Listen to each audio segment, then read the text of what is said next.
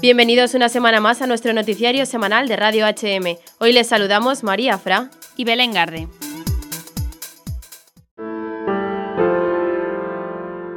Un gobierno no votado por los españoles pretende imponer a los padres de familia españoles la clase de educación que sus hijos deben recibir. Una nueva manifestación de que en España el sistema educativo se ha convertido en marioneta del poder político. En este sentido, el presidente de la Confederación Católica de Padres de Familia y de Padres de Alumnos, Pedro José Caballero, ha suscrito una carta dirigida a la ministra de Educación, Isabel Celaá, en la que muestra su disconformidad con algunas de las medidas contempladas en la reforma de la LOMCE, Ley de Educación vigente, que está preparando el gobierno socialista.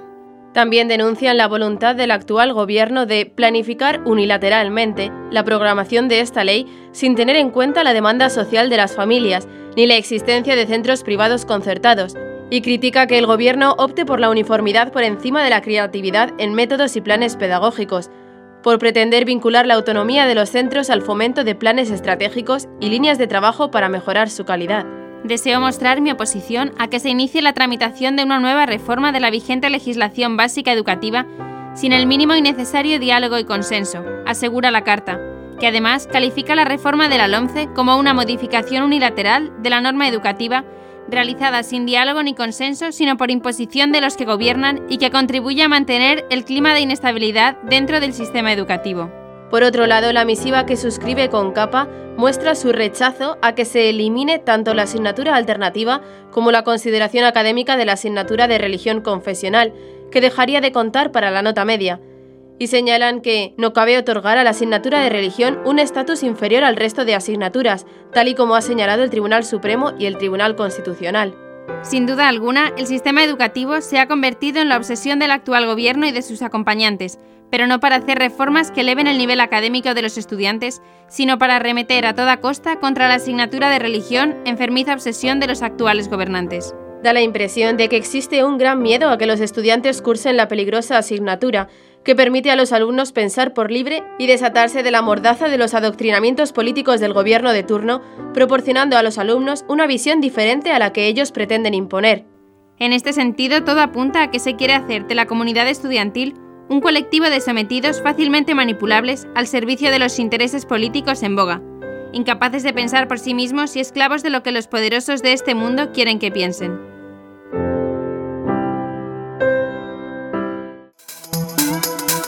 Comienza el noticiario. Comenzaremos con las noticias de interés internacional. China, sufrimientos de los católicos chinos tras el pacto con la dictadura. Canadá, resistir el gélido espectro de la eutanasia, dice el cardenal Collins. Chile, nace Europel, portal especializado en los peligros de las sectas. Chile, se inician conmemoraciones por los 500 años de la primera Eucaristía.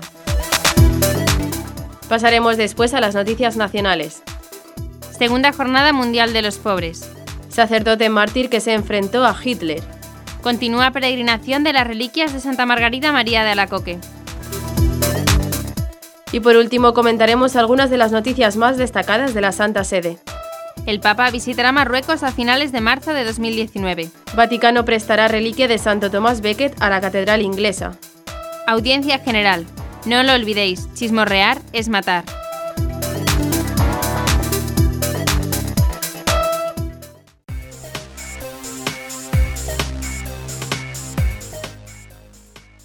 Comienzan las noticias internacionales.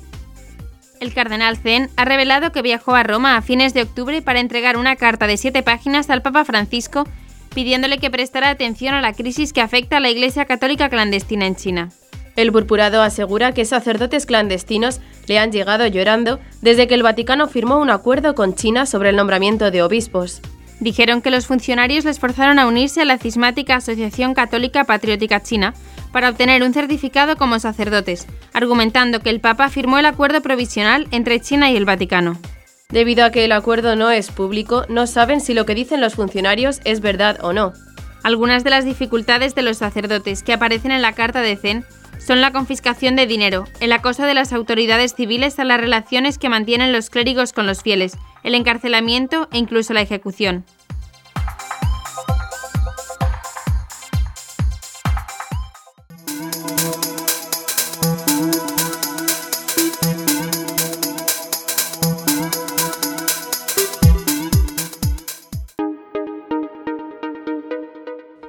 El arzobispo de Toronto, Canadá, el cardenal Thomas Collins, ha pedido a sus fieles y a la ciudadanía canadiense que se opongan al avance de la eutanasia en el país norteamericano. El gélido espectro de la eutanasia se está extendiendo, ha dicho el cardenal Collins, arzobispo de Toronto, Canadá. El pasado día 8, el cardenal urgió a luchar contra el intento de ampliar la ley de eutanasia de Canadá a los menores. El momento para revisar la ley federal de eutanasia está sobre nosotros, y existe una gran presión para eliminar las así llamadas garantías que la hicieron parecer menos terrible, manifestó a los participantes en el Centro de Convenciones Metropolitano de Toronto. Una de aquellas garantías era que se aplicaría solo a los adultos. En este momento escuchamos razonamientos para que el concepto de adulto tenga una interpretación tan elástica de manera que incluso se les pueda aplicar la eutanasia a los menores de edad, incluso sin el consentimiento de sus padres. La fría sombra de la eutanasia está cubriendo nuestra tierra hasta el más allá y debemos resistir y luchar contra ello, dijo el cardenal. El cardenal enfatizó la necesidad del acceso a los cuidados paliativos. Este, no la eutanasia, es el camino correcto, añadió. Cuando las personas están solas y piensan que ya no sirven para nada y que su vida no merece ser vivida, es el momento para volcarnos con ellos con nuestro amor y nuestro apoyo. Cada persona es merecedora de la vida y de nuestro cariño, expresó.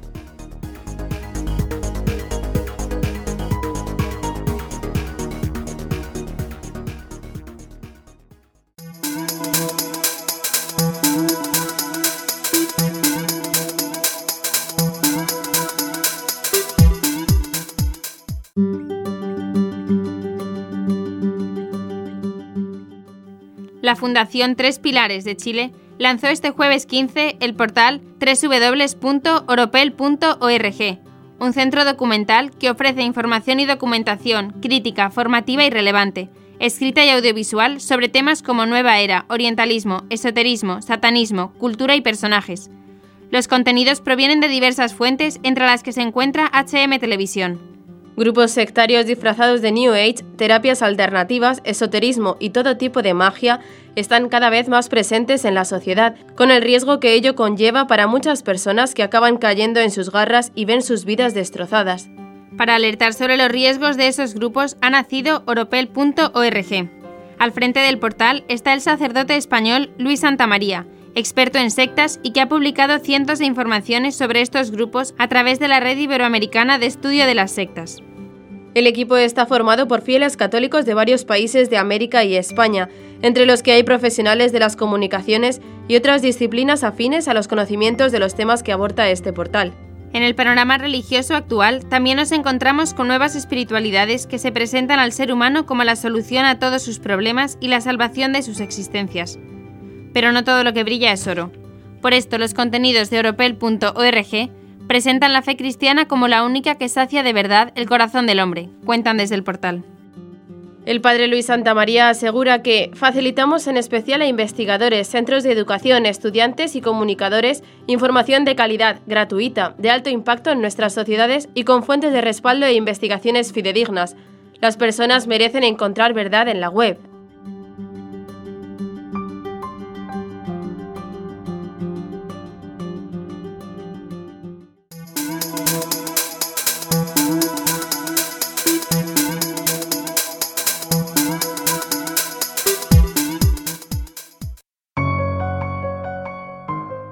El obispo de Punta Arenas, Chile, Monseñor Bernardo Bastres, presidió el inicio de las celebraciones de los 500 años de la primera Eucaristía en Chile, comenzando con una jornada de adoración eucarística y la celebración de una Eucaristía solemne. El periodo de preparación comenzó el pasado 11 de noviembre y culminará con la celebración del quinto centenario el 11 de noviembre de 2020. Los fieles se congregaron en la Plaza de los Derechos Humanos de Punta Arenas para adorar al Santísimo Sacramento expuesto en medio de la plaza, desde allí realizaron una procesión eucarística hacia la catedral, donde el obispo celebró la Eucaristía en la que conmemoró no solo la primera misa en territorio chileno, sino también el primer bautismo. La conmemoración de estos sacramentos, celebrados por primera vez en el país por Fray Pedro de Valderrama, se transforma en un regalo precioso para profundizar en el misterio de la Eucaristía en sus dos dimensiones, la celebrativa, que hace realmente presente a Cristo en el pan y el vino, y al mismo tiempo nos invita a partirlo, repartirlo y compartirlo con los demás, predicó Monseñor Bastres. Si Cristo se nos entrega como alimento para nuestra vida, nosotros debemos ayudar a que toda persona tenga el alimento necesario para vivir en la dignidad de hijos de Dios, invitó el obispo. Fray Pedro de Valderrama fue sacerdote franciscano que sirvió como capellán de la Trinidad, la nave que capitaneaba el explorador Fernando de Magallanes. En su paso por el estrecho que lleva su nombre en la Patagonia, Magallanes detuvo la embarcación y en ese lugar se celebró la primera Eucaristía del territorio chileno. En un célebre texto escrito hace cerca de 100 años por Monseñor Pedro Giacomini, administrador apostólico de Magallanes, se describió la trascendencia de esta primera celebración eucarística con la frase Dios entró a Chile por el sur. En Magallanes se rezó la primera misa en Chile, las montañas le sirvieron de altar, las nieves le tejieron los manteles y el sol se hizo eucarístico. 1520, 15 años antes de que Diego de Almagro entrara por el norte y 20 años antes de que San Pedro de Valdivia fundara Santiago. Fue cierto entonces que Dios entró a Chile por el sur, por la puerta eucarística de Magallanes.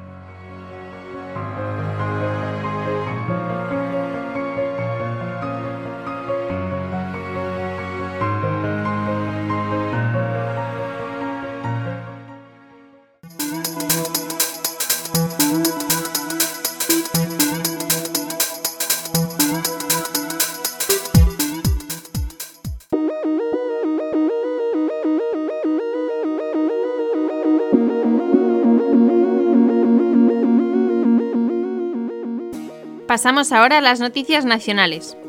El domingo 18 de noviembre se celebra por segundo año consecutivo la Jornada Mundial de los Pobres, una iniciativa impulsada por el Papa Francisco que nació en noviembre de 2016 con el cierre del Año de la Misericordia.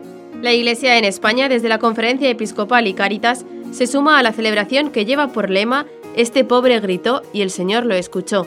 La Conferencia Episcopal y Cáritas recuerdan que uno de los objetivos prioritarios de la celebración es redescubrir el valor de estar junto a las personas más pobres y vulnerables de nuestras comunidades a través de la oración comunitaria y la comida del domingo, el banquete de la Eucaristía, como expresión de la mesa compartida en familia, indica nota de prensa de los organismos eclesiales.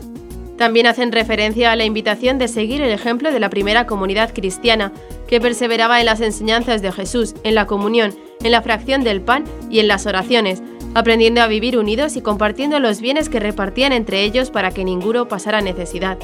Recuerdan además que en el marco de la jornada, la Iglesia busca poner en valor la dimensión estratégica que la lucha contra la pobreza tiene en su misión evangelizadora, impregnada toda ella de la acción pastoral que se desarrolla a través de miles de comunidades parroquiales, las diócesis y las distintas instituciones sociocaritativas, como es el caso de Cáritas. En este sentido, desde la conferencia episcopal hacen mención de la memoria anual de actividades de la Iglesia presentada el pasado junio. De acuerdo con la memoria, más de 4,7 millones de personas en situación de vulnerabilidad fueron atendidas y acompañadas en alguno de los 9.110 centros sociales y asistenciales de la Iglesia en toda España.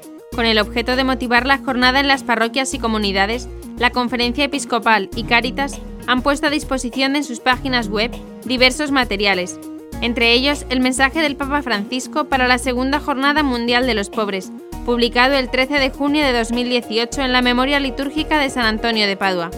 Un subsidio pastoral preparado por el Pontificio Consejo para la Promoción de la Nueva Evangelización, dicasterio a cargo de la promoción de la jornada. Un subsidio litúrgico preparado por la Conferencia Episcopal y Cáritas Española, así como un guion para la homilía, pautas de animación, el logo y el tema de la jornada, además del programa de actividades que tendrán lugar en Roma.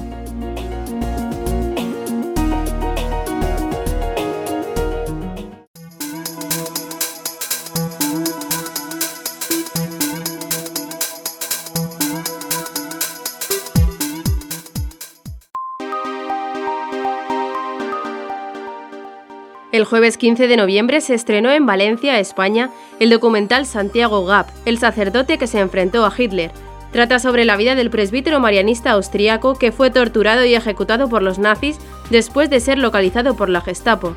El documental de 30 minutos de duración se proyectó en el Colegio Nuestra Señora del Pilar de los religiosos marianistas en Valencia a las 7 y media de la tarde. La agencia Avan de la Archidiócesis de Valencia señala que el documental es una coproducción de MC Audiovisuales y la Compañía de María Marianistas. Ha sido grabado en Alemania, Austria, Francia y España e incluye entrevistas a expertos historiadores y religiosos de la congregación marianista. Manuel Cabo, realizador del documental, explica que la historia del padre Gap muestra la lucha por la fe frente al fascismo y toca muy de cerca a Valencia, ya que fue en esta ciudad donde pasó su mayor estancia en España, trabajando en el colegio El Pilar, y donde fue espiado y perseguido durante seis meses por dos agentes infiltrados de la Gestapo.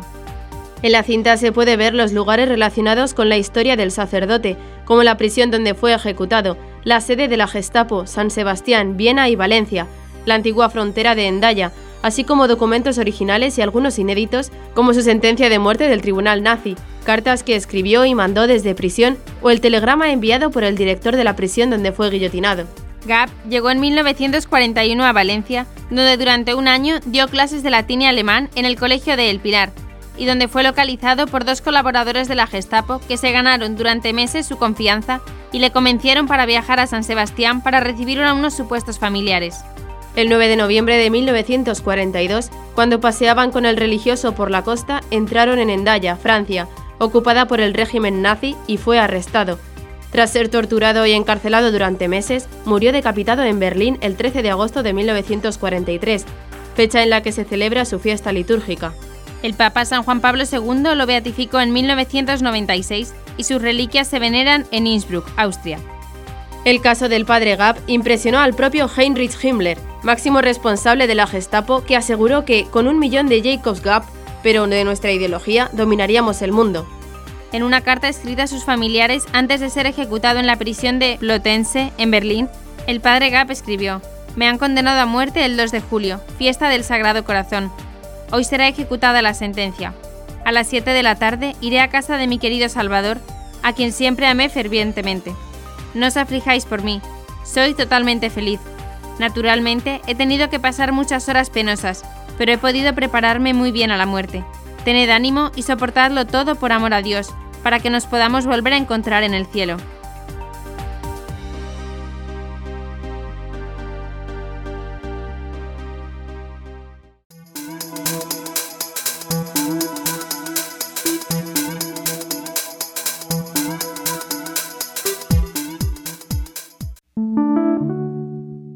Gran entusiasmo, la Archidiócesis de Granada en España acogió el pasado domingo 11 de noviembre las reliquias de Santa Margarita María de Alacoque, a quien nuestro Señor le reveló el misterio de la adoración al Sagrado Corazón de Jesús.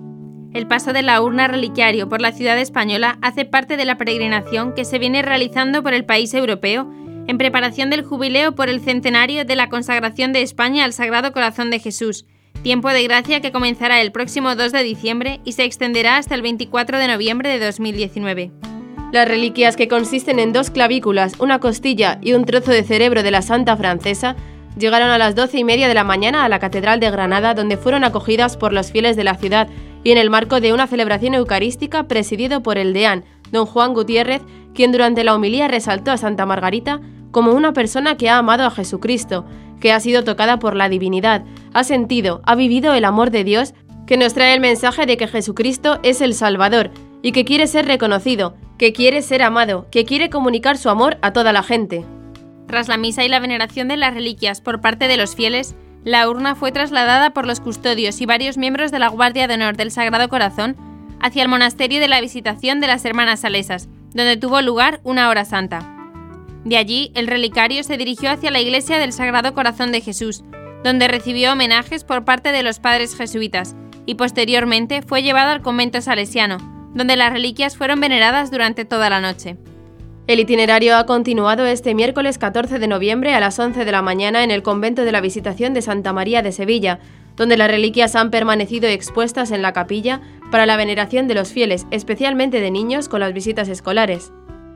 Está previsto que tras cumplir su paso por Sevilla, la urna de Santa Margarita María de Alacoque sea trasladada el jueves 15 de noviembre hasta la ciudad de Mérida. La religiosa se convirtió en gran promotora de la devoción al Sagrado Corazón de Jesús.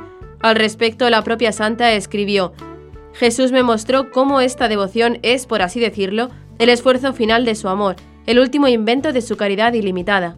De allí la importancia del paso de sus reliquias por España en el marco del centenario de la consagración al Sagrado Corazón de Jesús, hecho que ocurrió el 30 de mayo de 1919 con el rey Alfonso XIII, quien consagró España ante el recién construido monumento dedicado al Sagrado Corazón en el Cerro de los Ángeles en Getafe.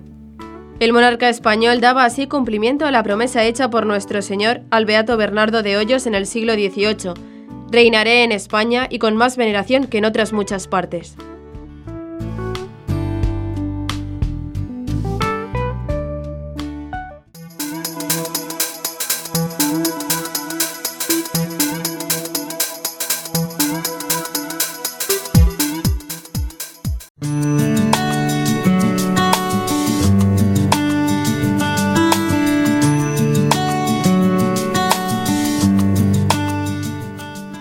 Comentaremos las noticias más destacadas de la Santa Sede. La Santa Sede ha hecho público este martes un nuevo viaje internacional del Papa Francisco. El 30 y 31 de marzo de 2019 visitará Marruecos, concretamente las ciudades de Rabat, capital del país, y Casablanca. Esta será la segunda visita de un papa al país norteafricano.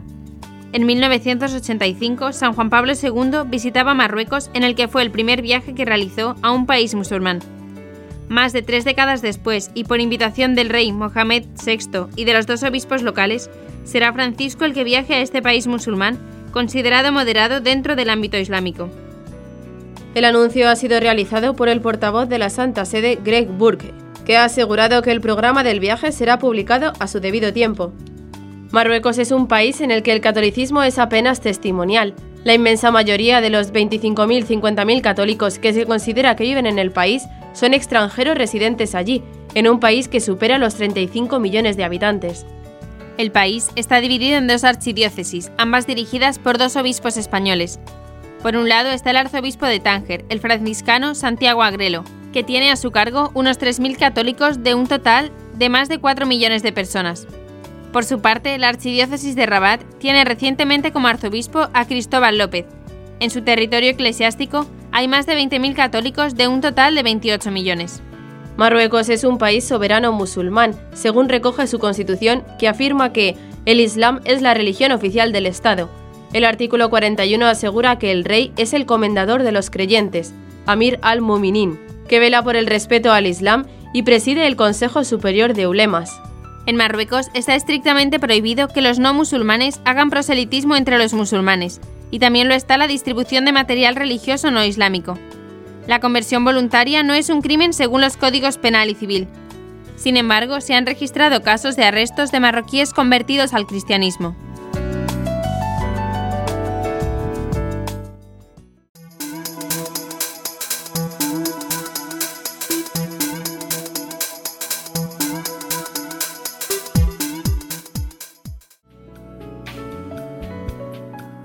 Por ocasión de los 850 años del martirio de Santo Tomás Becket, el Vaticano enviará a la Catedral de Canterbury, Inglaterra, la túnica manchada de sangre del santo, que fue arzobispo de esa ciudad en el año 1162. Santo Tomás Becket fue asesinado el 29 de diciembre de 1170 por perseguidores del rey Enrique II de Inglaterra. En 1172, el santo fue canonizado por el Papa Alejandro II y la Catedral de Canterbury se convirtió en su santuario, atrayendo peregrinos de toda Inglaterra y Europa. En 1538 Enrique VIII destruyó el santuario. La túnica de Santo Tomás Becket consiguió ser conservada a pesar de la reforma y los saqueos a los monasterios, porque Enrique VII la obsequió al Papa 50 años antes. La decisión de la Santa Sede de prestar la reliquia a la Iglesia de Inglaterra es fruto de años de negociaciones junto al Ministerio Exterior británico, la Embajada británica delante de la Santa Sede y el padre Robert McGulloch procurador general de la Sociedad Misionera de San Columbano, que sugirió que la túnica podría ser prestada para la conmemoración de los 850 años del martirio de Santo Tomás Becket.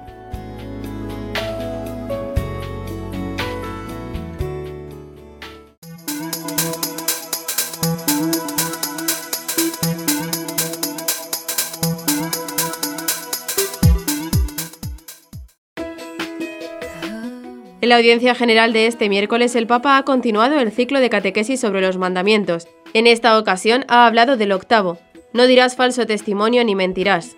El pontífice dijo que este mandamiento prohíbe falsear la verdad en las relaciones con los demás y que donde hay mentira no hay amor, no puede haber amor.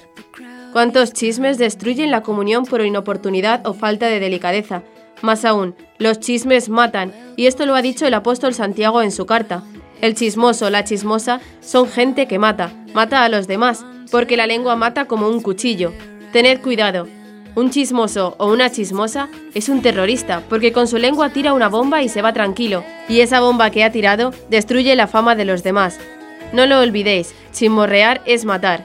Y concluye diciendo que no dirás falso testimonio ni mentirás, significa vivir como un hijo de Dios que nunca, nunca se desmiente, nunca dice mentiras.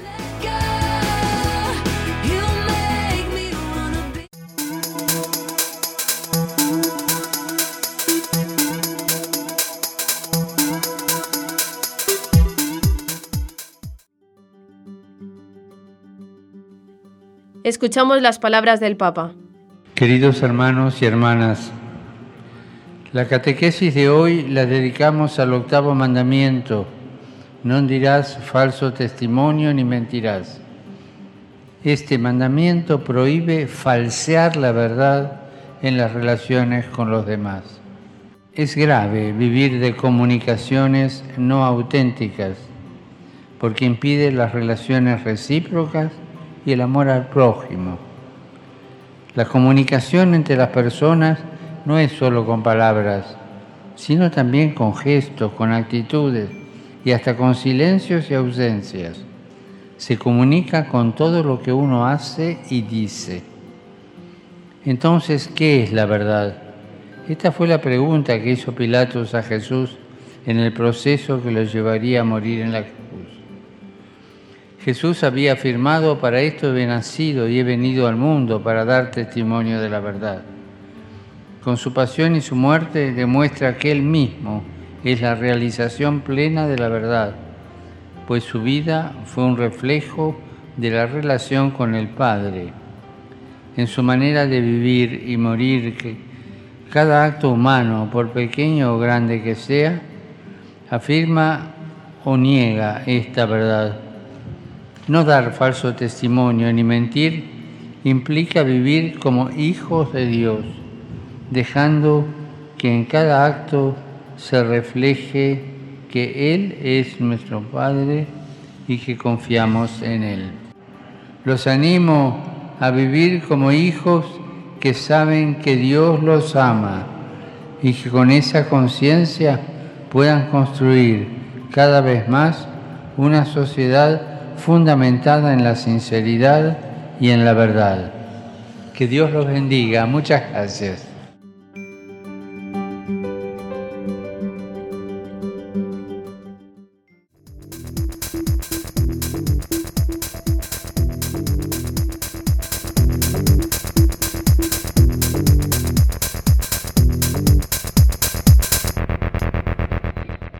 Y hasta aquí nuestro informativo semanal. Esperamos que haya sido de su agrado. Recuerden que pueden seguir escuchándonos siguiendo el resto de nuestra programación en directo a través de la web www.radiohm.net. En ella podrán encontrar también distintos podcasts con los informativos anteriores y otros audios que también pueden ser de su interés. Seguiremos estos días informando de las noticias de la Iglesia y del mundo a través de nuestros breves espacios informativos que les ofrecemos todos los días, cada media hora aquí, en Radio HM 88.9 FM y HM Televisión. Ayer, hoy y siempre, la verdad. Gracias por habernos acompañado. Les han informado Belén Garde y María Fra. Hasta la próxima semana.